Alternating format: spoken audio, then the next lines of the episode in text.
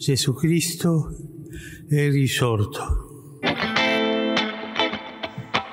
Queridos jovens, queridos amigos e amigas, ardentemente encontrar-me convosco nesta pinilha. Viva a Virgem Imaculada, a Senhora Aparecida. Recem por mim. Olá, amigos. Esse é mais um Hubcast. Começamos agora o nosso terceiro episódio de Hubcast. E hoje com algumas presenças ilustres, um pouco inusitadas, porque a gente vai falar sobre um assunto que, que requer essa parceria. A gente vai falar um pouco sobre o caminho até o altar, sobre o caminho depois dele, os mitos, costumes, enfim, como a galera católica enxerga, ou como talvez devesse enxergar a vocação matrimonial, como se preparar. E por isso nós temos não só alguns membros da nossa bancada, como também os noivos, esposos esposas, não é? Então, começo me apresentando, eu sou o Thiago, como vocês já devem me conhecer, já ouvi o programa. Mas também eu apresento a minha esposa, a Bibi. Olá. Olá, eu sou a Bibi, então, e eu sou a esposa do Thiago. E agora, mãe da Catarina. ah, nesse momento, certamente a Catarina já vai ter nascido. A gente tá gravando antes, Ah, é mas ele vai ser lançado com a Catarina nascida já. E seguindo um membro já da nossa mesa, da nossa bancada, colunista do Hub Católico, José. Olá. E aí, eu sou José Modena, trouxe hoje a minha esposa Mariana. Eu sou pai da Joana, do Benjamin.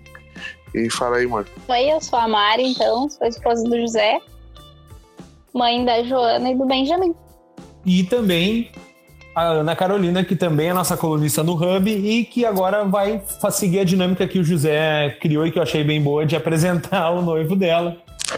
Olá, Ana. Olá, eu sou a Ana Carolina, sou colunista do Hub Católico e hoje eu trouxe o meu noivo, Tobias. Olá.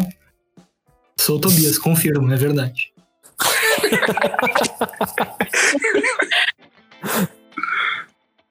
Bom, então esse assunto a gente já tinha comentado, conversado um pouco antes sobre ele. E acho que um do- dos pontos que a gente citou até para a pauta mesmo foi esse conflito entre as gerações. Né? A gente é de uma geração de católicos que agora é adulta, né? Apesar de a gente ter se conhecido em grupo de jovens, alguns já não eram tão jovens, né, Tobias? Mas É longe de mim querer falar também. Ah, é que agora eu tô sofrendo isso, né? Então quando eu posso falar assim com alguém, eu aproveito, né? A, a- tipo, a nossa geração é uma geração bem diferente, né? Do que dá pra ver a geração de agora, assim, de católicos, da- das prioridades, da, até da, da forma como se expressa nas redes sociais, assim, né? O que eu vejo assim de, de muita diferença é falando assim de quem veio antes da gente, da gente, quem tá chegando agora, né? Da, da turma que tá saindo dos grupos de jovens agora. Que eu acho que falar de casamento, falar de família católica, falar de construir eh, vocação matrimonial era uma coisa que não, não, não se falava. Eh, A gente que é de CLJ, a gente tinha lá uma palestra no CLJ1 sobre isso, e às vezes era isso que a gente ouvia falar por anos, né? Sobre matrimônio e casamento. Não era um, assunto relevante. Né? E isso se, se, se mostrou na vida das pessoas mesmo, né? Como isso não era algo assim, importante, né? Como não era algo a ser levado em consideração, né? Vocação era ser padre, ser freira, casar era outra coisa, né? Não era importante. E agora, não, a gente já, a gente já consegue assim, consumir material sobre esse assunto, porque se fala sobre isso, né? A gente se dá importância para isso, para vocação matrimonial, que aprende sobre isso. A gente consegue aspirar a isso assim mais com mais segurança, porque se fala mais sobre isso. E a galera que tá vindo agora depois da gente que já tá saindo agora dos grupos de jovens, isso é uma coisa muito, muito presente para eles, né? A gente vê muito post em rede social de tô procurando meu José, tô procurando minha Maria, né? A galera tá realmente importante de ver isso como vocação de verdade, assim. Então, ah, é muito diferente, é muito diferente mesmo.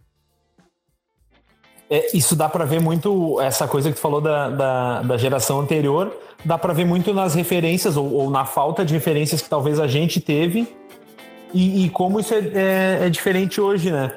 Talvez a gente pudesse contar nos dedos, assim, os casais que realmente a gente, a gente podia se espelhar e via ativo, assim, na, realmente na igreja, participando e tendo um, um- um- podendo ser espelho, assim, de matrimônio, óbvio que com seus problemas, como qualquer casal, mas que, que buscava perseverar, né? Ah, talvez de uma geração para outra a gente já via isso aumentar, Só que agora também com essa isso, uh, girou, parece que inverteu a roda, né? Agora os problemas às vezes uh, parece que são exatamente o outro extremo, né?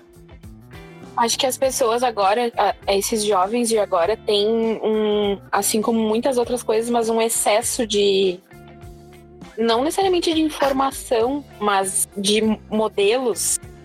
Não sei que palavra usar.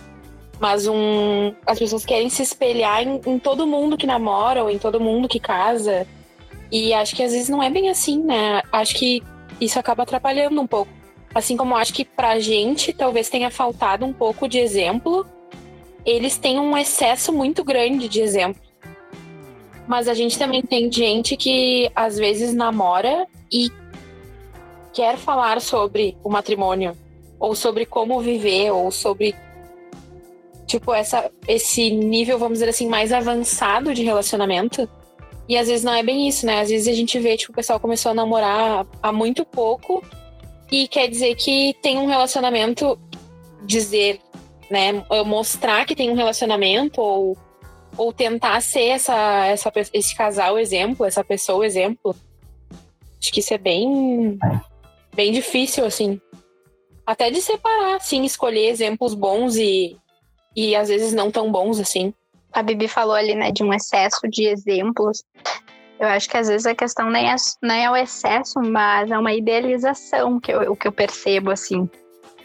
De do pessoal hoje, eu vejo que o pessoal, que o pessoal estuda, que quer saber, né, de como é o, o, o matrimônio, a vocação ao matrimônio, como é, como é que é a questão do, do católico, mas eu, eu acho que isso vai muito com que a, a própria geração, assim, de criar ideais, de, de criar exemplos ideais, e aí imaginam um matrimônio que ele é inalcançável, assim, que é um que é o mar de rosas, que é um negócio perfeito, onde a gente consegue viver tudo na plenitude da santidade, assim. E o casamento, ele é uma luta diária também. A gente fala, né, de conversão diária e o casamento, ele é isso também. Ele tem uma luta diária. Estar casado Ele faz parte da, da, nossa conversão pessoal, né? Exatamente. Não, então não é tem muita coisa que é batalha também. Não é só aquela coisa linda de, ah, eu vejo muito agora, né, das, das pessoas falando do, do ser aberto à vida. Ah, então eu vou ter uma família de 20 filhos, porque ser católico é isso. A realidade do casamento, ela, ela tá. Ela perpassa por muitas outras questões, assim, que quando a gente tá namorando, a gente nem imagina, assim. Então eu acho que a questão não é nem ter tantos exemplos, mas que, tu, que tudo hoje, para a geração dos jovens de hoje, é muito idealizado. E eu me coloco, eu me coloco muito nessa geração assim de idealizar. Eu, eu luto muito para não não tornar as coisas muito idealizadas, porque a gente acaba se frustrando, né? E até acho que é importante antes da, da gente seguir o assunto deixar claro assim que, que a questão, por exemplo, não é ah, tu querer ser aberto à vida e tal. Isso não é o problema, isso é ótimo.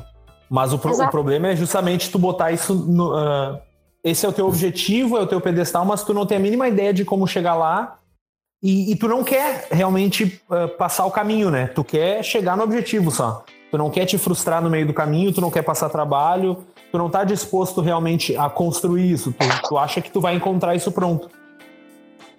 Exato, assim, de, de ter um imaginário assim, de que isso é. De, de que só existe a parte bonita de tudo isso, né? E é lindo, maravilhoso, claro. Ter filhos, bom, a gente tá esperando o segundo e pra gente é, tipo, maravilhoso. Mas tem a parte difícil e quando a gente tá se preparando para uma vocação, a gente também tem que pensar nisso, né? Que existem percalços e a gente vai ter que enfrentar essa parte também. E isso é o custo.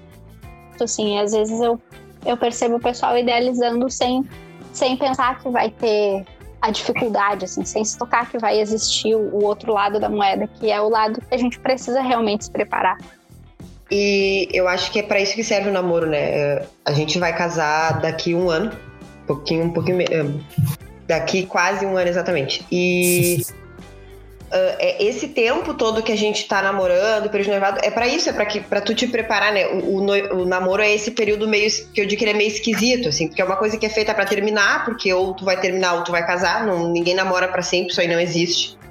né? Não tem como. Uh, e ao mesmo tempo, tu tem que estar tá te preparando constantemente, vislumbrando o futuro constantemente. Tu tem que usar desse tempo para te preparar e para realmente mergulhar na realidade que tu tá querendo alcançar como casal e também como pessoa, né? Porque existe o aspecto da preparação como casal, mas tem que ter uma preparação pessoal. Tu tem que saber uh, aonde tu tá hoje e aonde tu quer chegar para que tu possa alcançar essas coisas, para que tu possa ter ciência das dificuldades que vão aparecer, né? E mesmo assim, a gente sabe que na hora que aparecer a gente vai ser surpreendido porque as nossas dificuldades não vão ser iguais às dos outros, então não existe manual de instruções.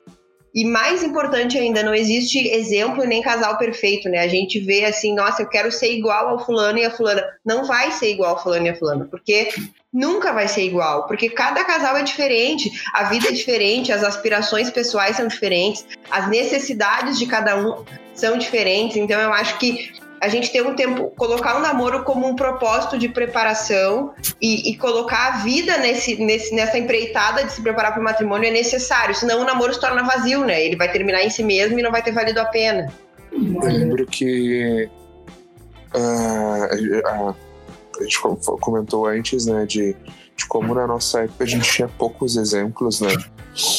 Mas eu fico lembrando, eu fico pensando assim que quanto mais eu avanço na vocação, quanto mais eu, eu, eu, eu percorro o caminho, eu começo a lembrar de tantos exemplos que estavam na nossa frente, mas que a gente não, não encontrava, e não necessariamente porque eles não, não eram bons o suficiente, mas é porque eles eram discretos numa época em que isso não era não era maximizado como se como se vê hoje, sabe?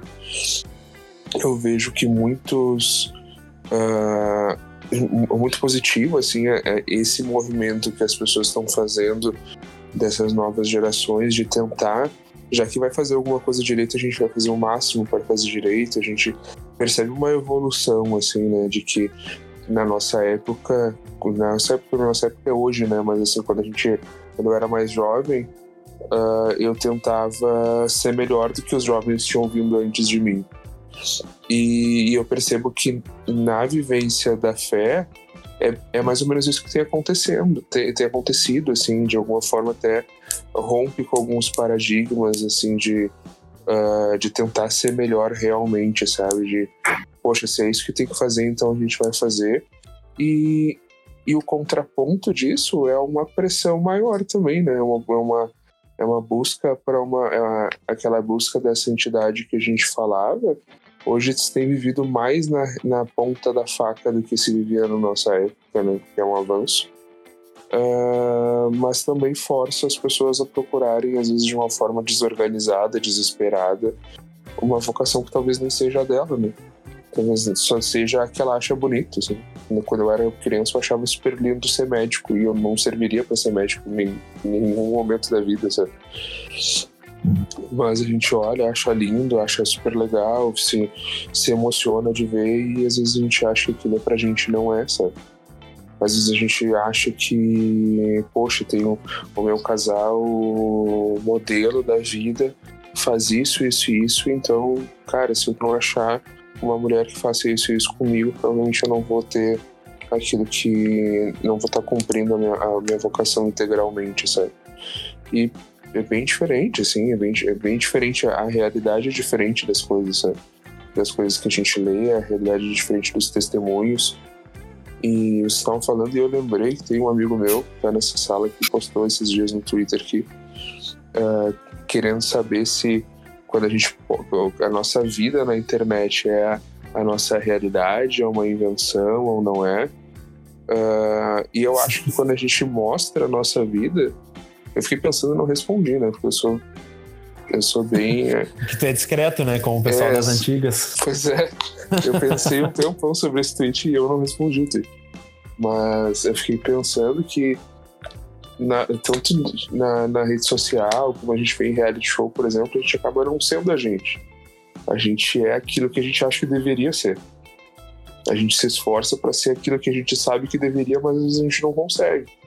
Então tu vai ser mais amoroso com a tua esposa, tu vai ser mais compreensivo, tu vai ficar mais tempo com os teus filhos, tu vai ter tu vai ser mais tolerante, tu vai ser várias outras coisas que tu sabe que tu deveria ser, mas que como uma pessoa humana e normal tu não consegue ser sempre.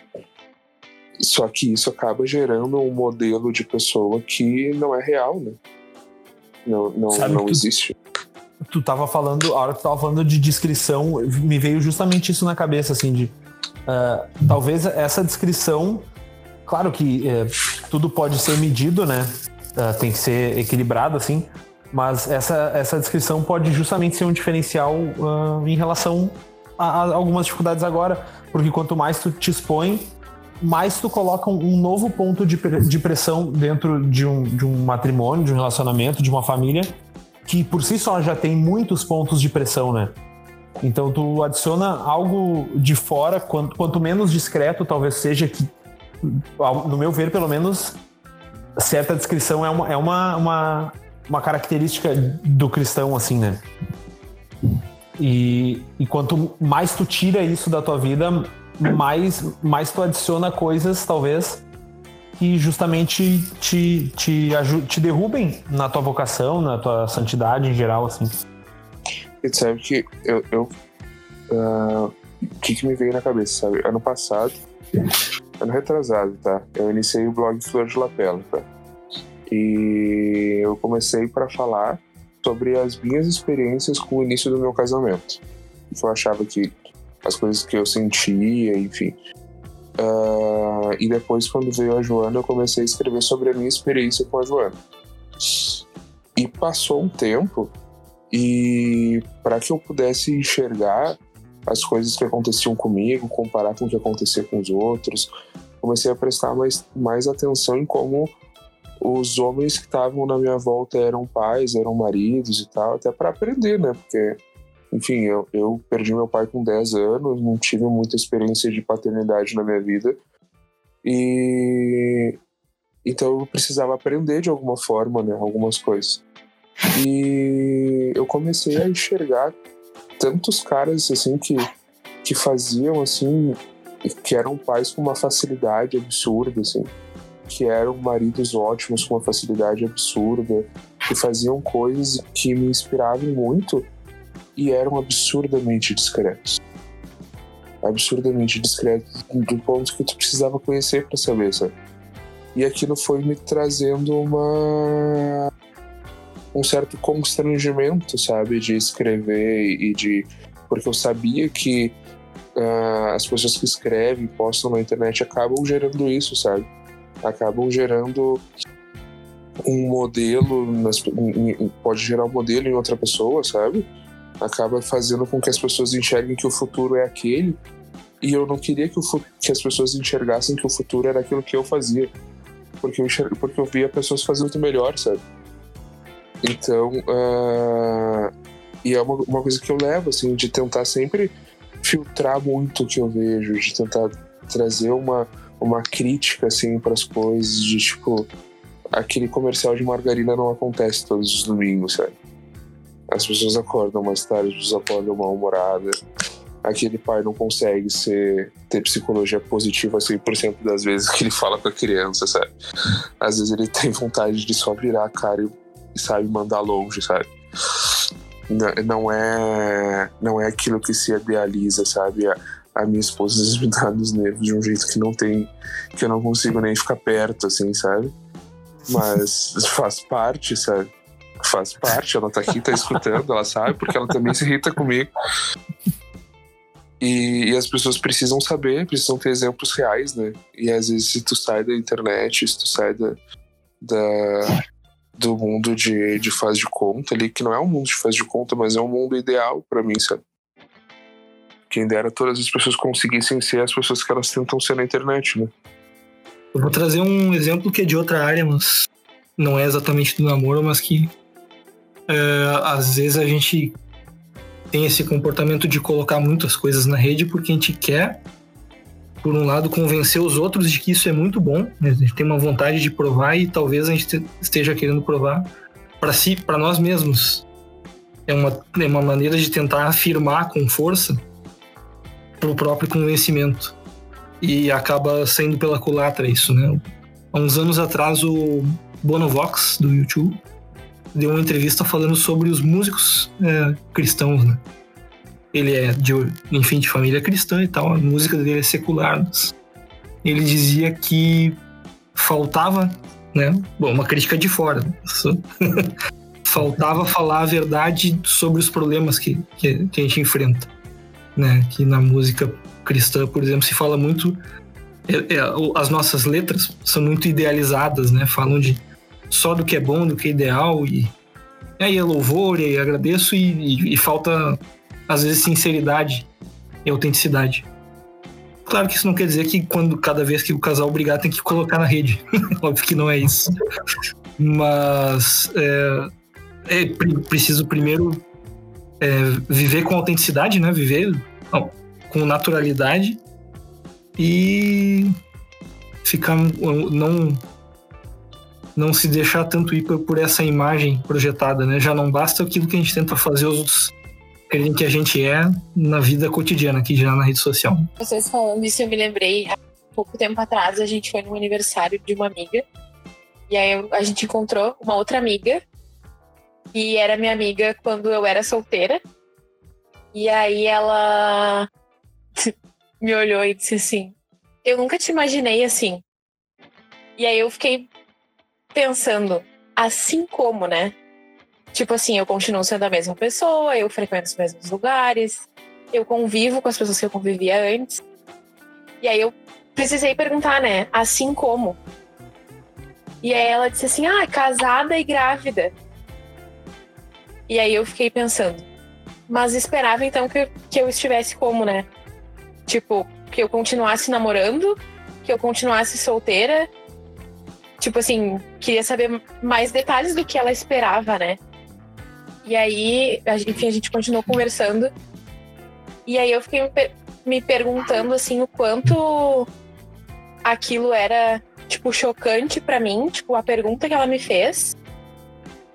Porque na minha eu, eu tô falando tudo isso porque eu me lembrei na minha cabeça os pais dela eram eram e são ainda um, modelos para mim, assim, porque eles são casados há muito tempo, eles são casados na igreja, eles são, tipo, pessoas que eu admiro, assim, na fé, na, é, que eu admiro essa caminhada de, de matrimônio, de casamento. E aí eu fiquei me perguntando por que que ela não, sei lá, esperava isso de mim, ou sei, e aí eu, eu fico pensando isso, assim, de. Do que a gente tava falando dos, das idealizações, assim. Porque eu, eu fiquei me perguntando se ela via os pais dela como eu via os pais dela. E o porquê ela achava que eu não seria, talvez, não sei se, se serei ou não, né? Mas é a pessoa que, vamos dizer assim, que segue os passos que os pais dela também uh, trilharam, assim. E aí agora com vocês falando sobre isso de, tipo, do namoro ser feito para acabar e tal, eu também me lembrei que nessa mesma conversa eu também fiquei pensando que hoje em dia ela tem um relacionamento que certamente não vai não que eu tenha bola de cristal, não, mas tipo assim, ela, ela tem um relacionamento que não não tem, ela não tem intenção de casar, ela não tem intenção de ter filhos, ela não tem esse pensamento, assim. Aí eu fiquei pensando o quanto isso é diferente na cabeça das pessoas, eu não. É isso de. É, talvez falando um exemplo que os. É, os pais dessa pessoa, né, eram tipo um modelo perfeito, vamos dizer assim, ou quase isso. É, é outro risco que acontece quando a gente expõe demais de fazer um modelo tão perfeito que é um espantalho que facilmente alguém queira se rebelar e, bom, você é exatamente o contrário disso. Uhum. Né? A gente vendo só a fachada, né? É. Ou, ou, o contrário, né? Tem uma fachada muito bonita e esconde tudo embaixo do tapete. É, então quem é, vê o que está embaixo do tapete é. né, odeia com mais força, vamos dizer assim. É, então, agora que você falou isso, eu fiquei pensando o quanto, para mim, talvez, uh, vamos dizer assim, a imagem dele seja bonita e para ela que vive, isso talvez não seja, né? E talvez ela, é, né, por, por conhecer a intimidade. É. Então pode ser negócio, uma, uma possibilidade. A gente passa por uma evolução agora, né? Que antes a gente dizia que uh, parecer é mais importante do que ser. Isso para mim que vive um mundo de negócio, assim, isso é bem é bem comum de se ouvir, né?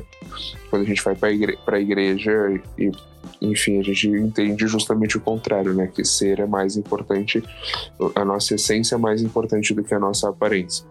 E parece que agora é mais importante aparecer do que ser, né?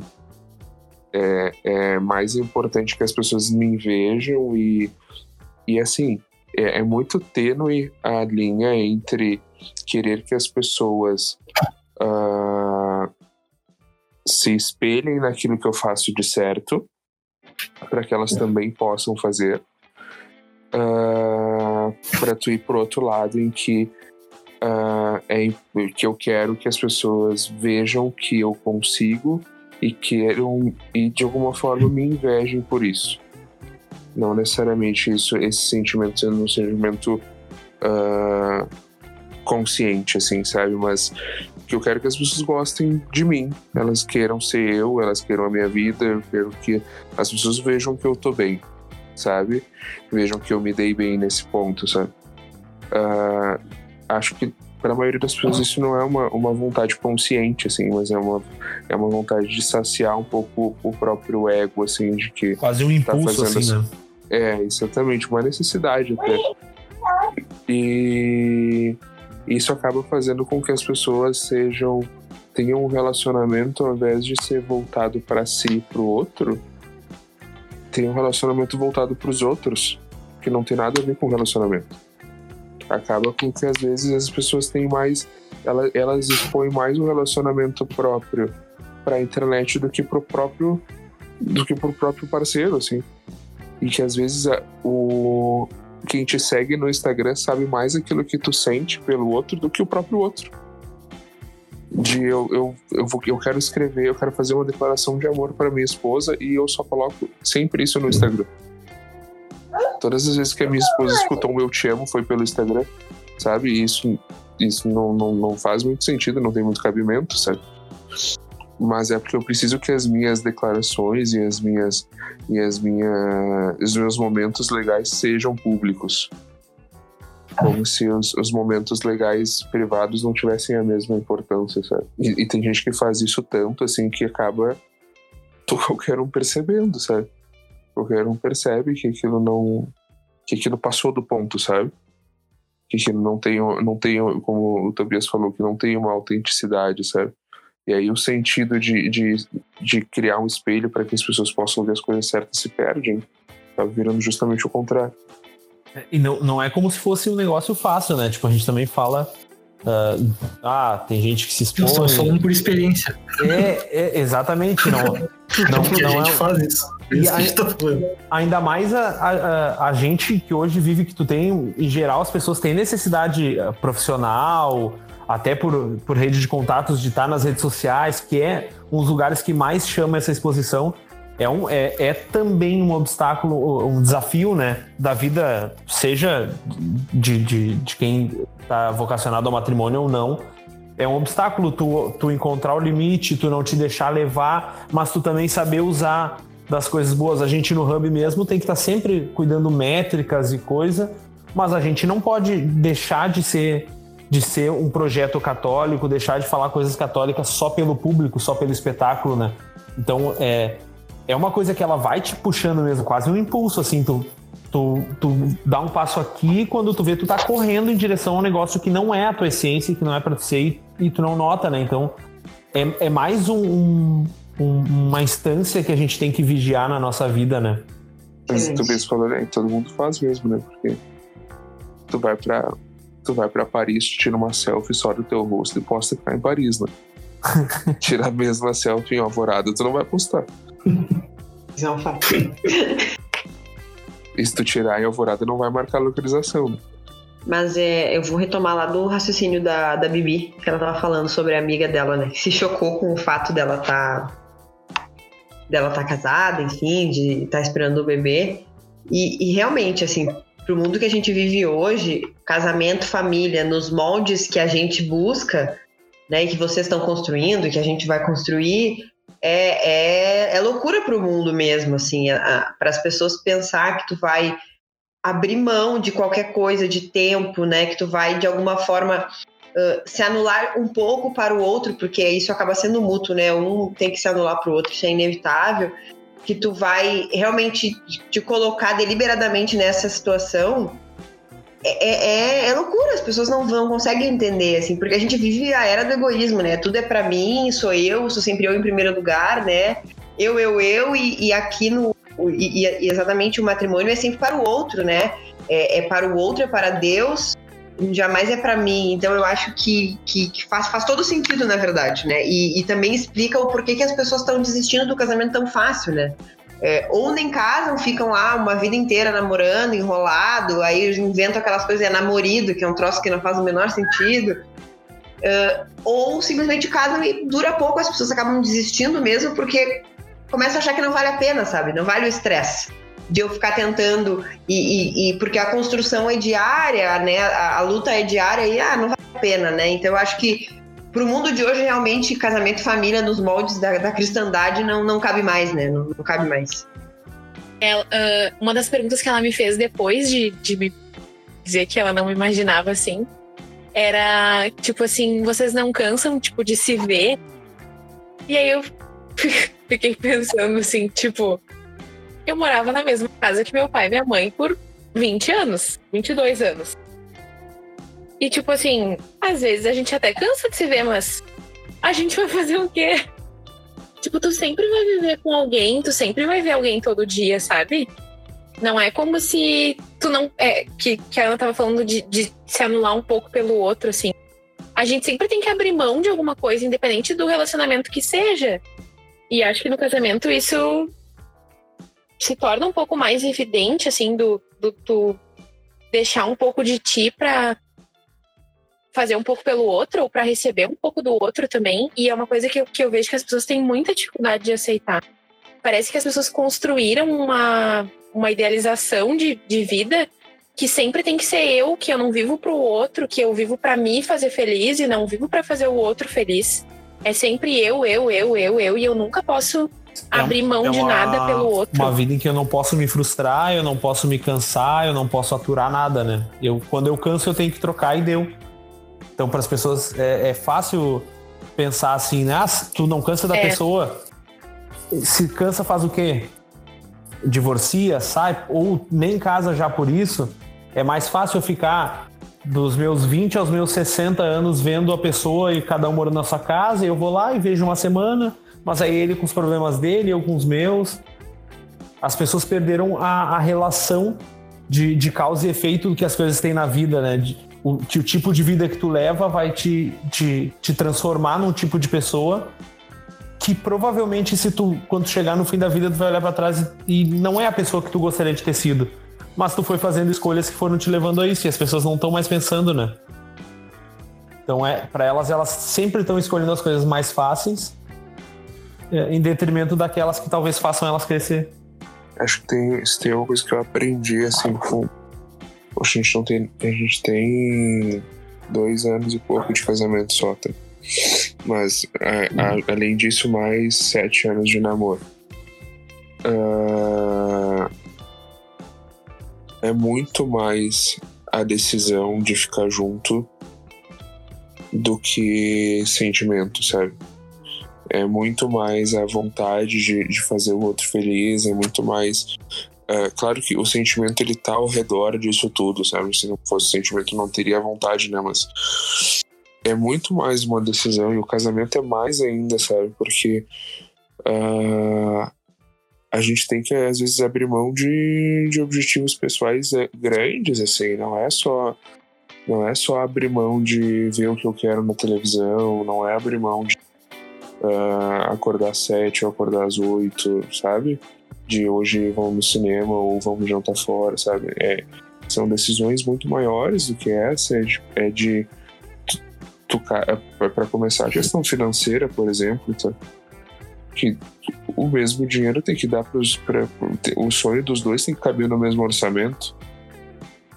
O sonho dos dois tem que caber na mesma rotina. Como é que se faz isso tu não tá disposto a, sacrificar nada? Como é que tu faz isso? Tu não tá disposto a, a, a ceder pra pessoa, sabe?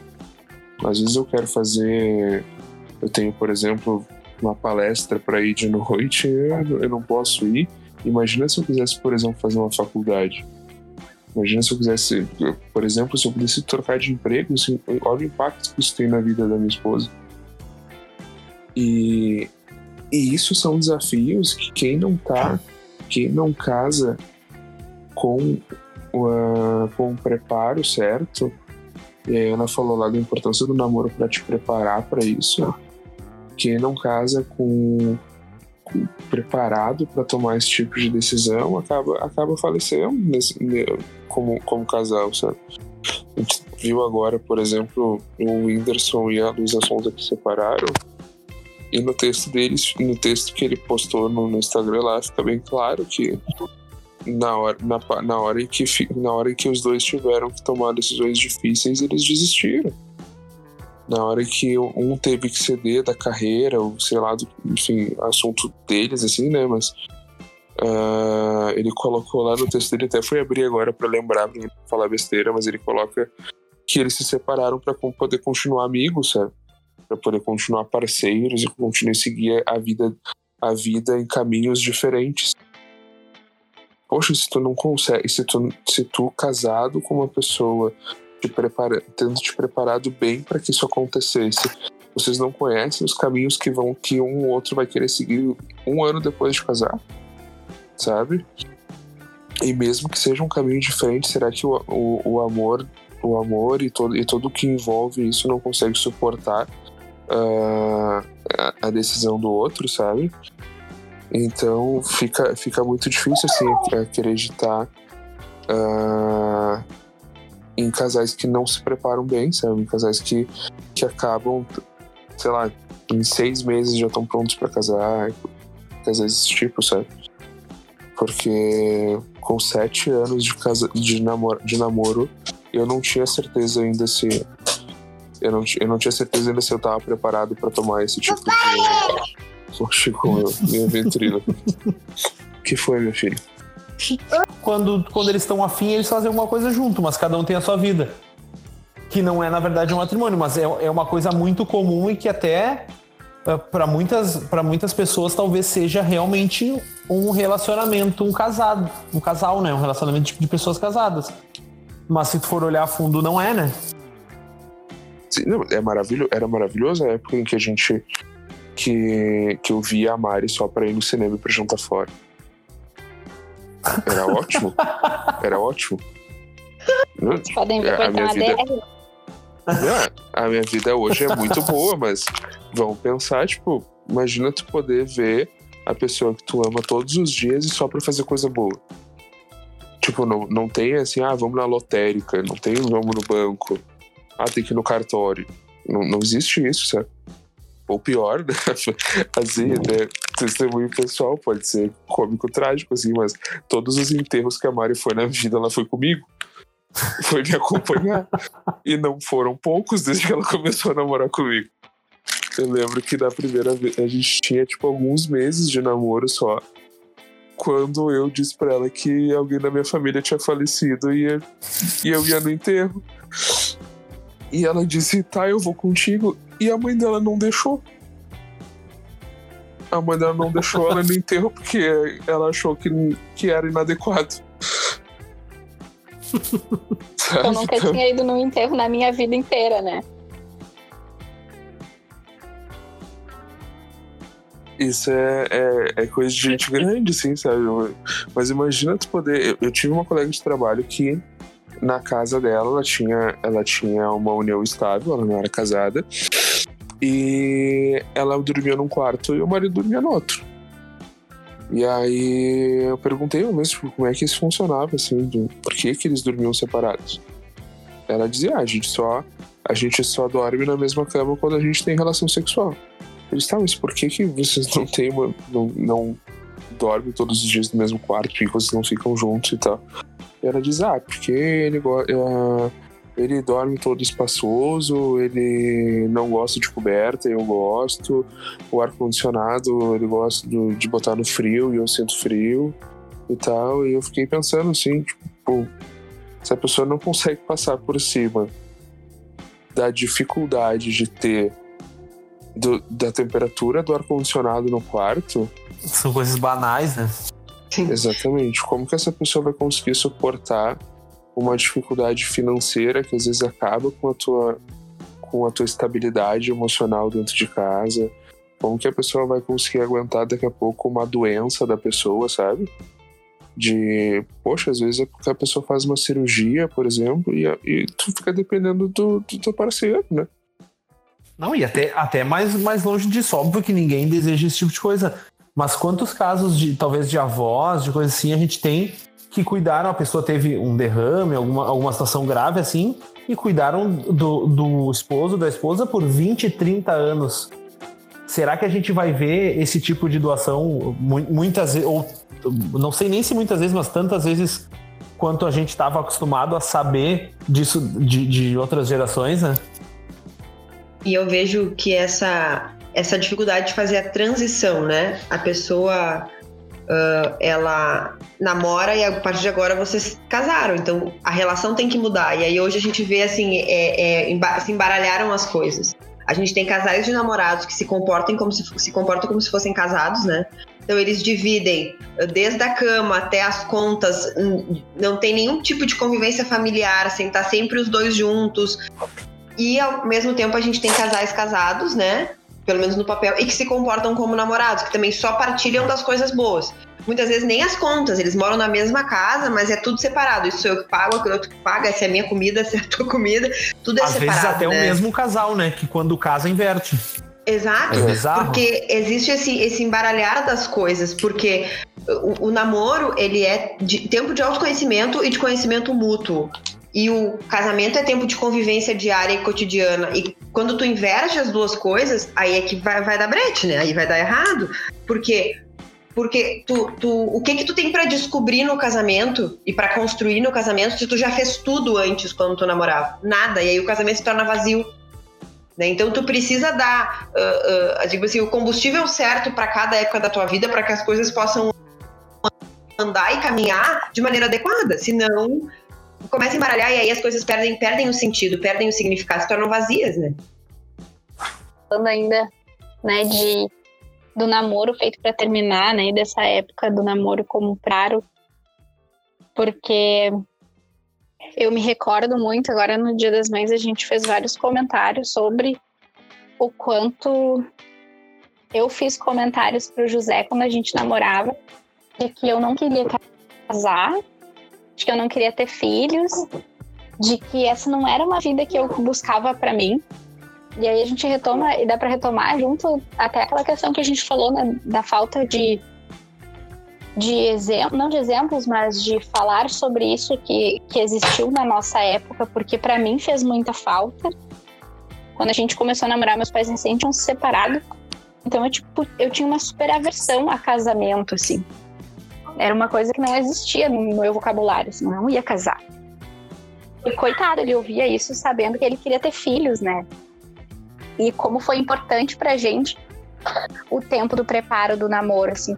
Pra mim, eu falo como pessoal mesmo, porque até o dia do nosso casamento, assim, foi muita mudança para mim. Foi muita, muita coisa que aconteceu e foram muitas descobertas que o namoro trouxe foram alguns erros que a gente cometeu que depois que depois a gente precisou voltar atrás, e daí a gente pode entrar em assuntos como castidade, que hoje a gente fala bem mais. Na época não se falava de uma forma mais tão aberta assim. E a gente caiu muito nesse erro e precisou voltar quando a gente pensou em casar. Precisou voltar atrás e do quanto isso mudou a nossa relação, assim, de aprofundar a relação, né? De nos tornar mais amigos, de nos tornar mais parceiros, de perceber que existem muito mais coisas e coisas muito mais profundas para se dividir numa relação.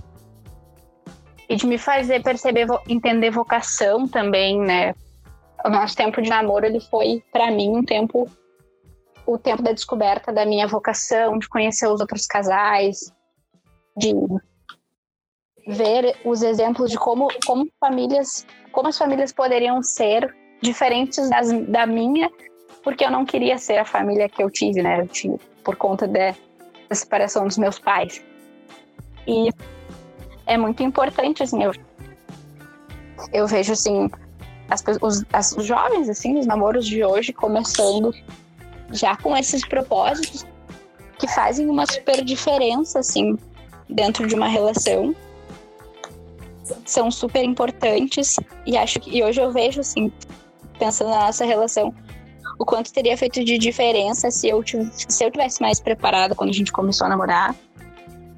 E o quanto o nosso namoro teria sido diferente e o quanto também foi importante essas coisas na, na, nossa caminhada, assim, na nossa própria, na minha própria conversão como católica, porque acho que muitas coisas da minha conversão elas se deram nesse período. A Joana não tá gostando do que eu tô falando. E tu vê como isso, isso, me lembra muito como, como cada geração tem suas dificuldades, né? Porque, claro, o mundo continua com. As pessoas que não são católicas continuam com essa mentalidade cada vez uh, mais aprofundada de não. De, de um casamento, enfim, que não é como o matrimônio católico mesmo. Mas entre os católicos, eu não sei se vocês veem isso também, mas eu vejo uma mudança bem, bem clara, assim, de, de uns alguns anos para cá.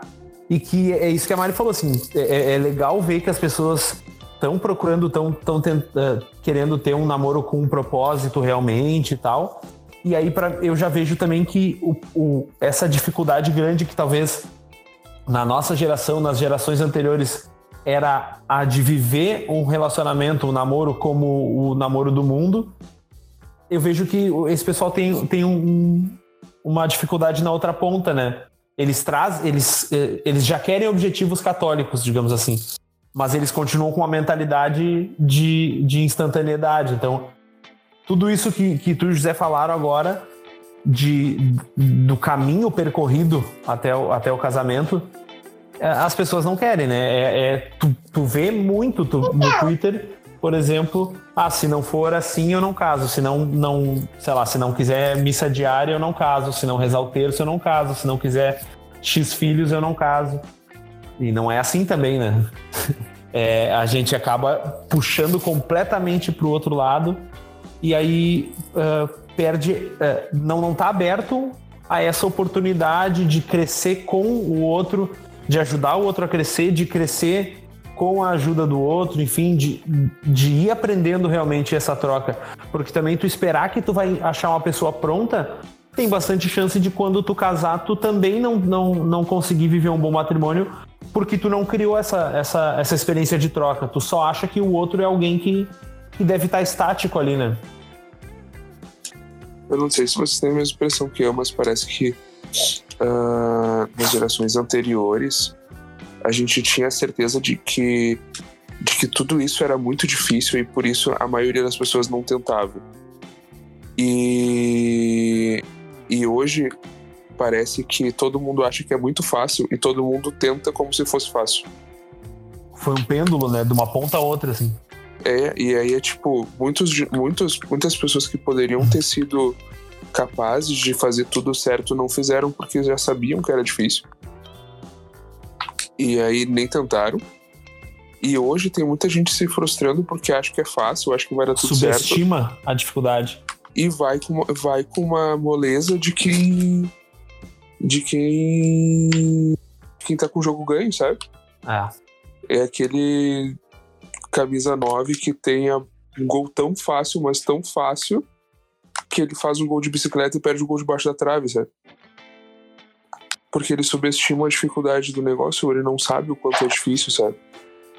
A impressão que eu tenho é essa, sabe? De que todas essas informações, a elevação dos, a elevação dos exemplos, de, de tratar os exemplos não mais como exemplos ou como espelhos, mas como ídolos e, e, e pessoas fora da, fora da normalidade fez com que todas as pessoas achassem que uh, além de alcançável é obrigatório e, uh, e todo mundo faz, sabe? Todo mundo faz porque dá Simples pra fazer, fazer. E, e, vai, e vai acontecer. Essa, segue a receita e vai dar certo, sabe? E não é. E não é na maioria das vezes. Não vai, não vai acontecer. Sabe? o mais perto de uma receita que se conseguiria chegar é, é, a, é a subjetividade de dizer que tu tem que entender que tu tem que ceder e que tu também tem que tu tem que aceitar o outro e que o outro tem que te aceitar e que tu tem que tentar ser melhor e outro tentar ser melhor. Porque além disso não tem como ir, né? O, o, a questão é justamente que as pessoas têm que uh, não ter medo e também não, não subestimar. Então, é, é, é tentar ir viver e viver as coisas uh, no momento certo, as coisas certas no momento certo. Vai ter gente que, que vai namorar três anos e é isso aí, vai ter gente que vai namorar cinco, sete. Uh, o importante é, é, é, é, o objetivo que tu tem, é o que tu tá tentando aprender, o que tu tá tentando tirar dali e onde tu quer chegar, né? E como. É, é, é, é para mim parece muito um negócio lógico, assim, né? É tu, tu pensar qual é o objetivo, qual, o que tu considera que é o correto e tentar chegar lá. É, é, nem tu achar que a vida é só caminho, nem tu achar que a vida é só o final. É uma mistura disso, né? Só para deixar mais claro o que eu quis dizer antes, certo? que a, a Mari teve uma época, quando a gente estava se preparando para o casamento, ela fazia parte de uma comunidade no Facebook noivas, certo? Que basicamente servia para ela para ver promoção de, de prestador de serviço, coisa assim. Uh, só que algumas das meninas lá postavam também os seus relatos. Alguns relatos de vida, é, depoimentos, coisas, é, pedindo ajuda para entender algumas coisas e tal. E a gente viu vários relatos de meninas com o pé no altar em relacionamentos absurdamente abusivos, assim, sabe? Meninas e posso esse esse grupo era de meninas, mas posso dizer que também tem tem meninas nessa situação, sabe? Abusivos do, do tipo, ah, o, o, meu, o meu namorado bate em mim desde sempre, uh, eu, tento, eu tento dar apoio, enfim, o que eu faço para Será que quando a gente casar isso vai melhorar? E desse nível, eu não tô exagerando, velho. Eu não tô exagerando, isso realmente é. Foi algumas realidades que a gente viu, assim. E, e o que eu falei é justamente para isso, sabe? Para que as pessoas não, não, não, não tentem uh, não tentem encontrar uma causa perdida para salvar, sabe? Não Mas sejam que, mártires, né? É, tu, tu fazer sacrifícios pela pessoa que tu ama, tu fazer, tu, tu ceder, tu, tu alinhar os teus objetivos da pessoa, às vezes mudar os teus planos para conseguir encaixar com o da pessoa é uma coisa. Tu ser mártir, como tu falou, e tu, e tu viver em sofrimento uh, submisso a outra pessoa é bem diferente. Isso não, isso não vai mudar no casamento. O casamento, a gente fala, o casamento não muda ninguém, né? É, aí tá, na imensa maioria dos casos, o tempo de namoro é, é, é o tempo para tu notar isso, né? uma das coisas que acontece muito é que as pessoas não, não observam isso no tempo de namoro, e aí levam esse tipo de situação até o casamento e aí lá no casamento é que vem que não vão conseguir solucionar ou que desistem de solucionar, enfim. E a gente tem uma dissolução, né? Que, que provavelmente deveria ter acontecido, mas não ali. Não depois de um matrimônio. Muitas vezes as pessoas se casaram na igreja, inclusive, né? Eu acho que se a gente pode deixar uma, uma frase, uma ideia que possa amarrar esse nosso final, é, é justamente. Uh, viva cada etapa na sua etapa, né? Cada, cada etapa dessa, dessa vida em busca da sua vocação, o caminho da sua vocação. Bom, amigos, foi um prazer poder fazer esse episódio com todos vocês. Muito obrigado a todos e cada um dá o seu tchauzinho aí e até a próxima. Então, Foi muito bom, né, participar dessa conversa, é sempre muito bom fazer o Hubcast e você já sabe, né, se quiser me encontrar nas redes sociais, arroba Ana Lopes 11 no Twitter, onde eu dou minha opinião super embasada sobre coisas das quais eu não faço ideia. Obrigado por, pelo convite, foi muito bom ouvi-los e aprender com vocês que já deram esse passo. E o Tobias a gente não encontra em nenhuma rede social, né? É, é somente leitura. Modo somente leitura. Só no, no Facebook ele tá. Mas ninguém usa o Facebook. Só anônimos, eu não, não produzo conteúdo. É. Modo anônimo. Somente leitura o Facebook, mas a única coisa que não foi anônimo aí foi a tua idade, né? Que revela, né? Só usando o Facebook. Então tá, obrigado pessoal. Foi um prazer estar aqui com vocês hoje. Se quiserem me seguir nas redes sociais, é J Modena no Twitter e José Underline Modena no Instagram. Então tá, pessoal, foi muito legal. Obrigada pelo convite. Não falo muito, mas é isso aí. Espero ter ajudado. E. Bom, um beijo. Então, muito obrigada pelo convite também. Eu adorei a conversa. Talvez a gente possa se encontrar mais vezes, né? Não só eu, mas acho que a Mari e o Tobias também. então, muito obrigada e até a próxima. Bom, e as minhas redes sociais, todas elas é arroba tilacerda7, são arroba tilacerda7. Pode me encontrar em qualquer lugar por aí. E lembro a todos que também podem nos encontrar, eu, a Ana José, no arroba Hub Católico, tanto no Twitter, quanto no Instagram, quanto no Facebook ou no hubcatólico.com. E até a próxima!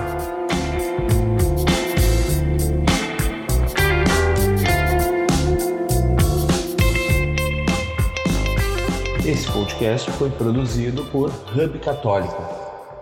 Arroba Hub Católico no Twitter, Instagram, Facebook ou no hubcatólico.com. Até a próxima!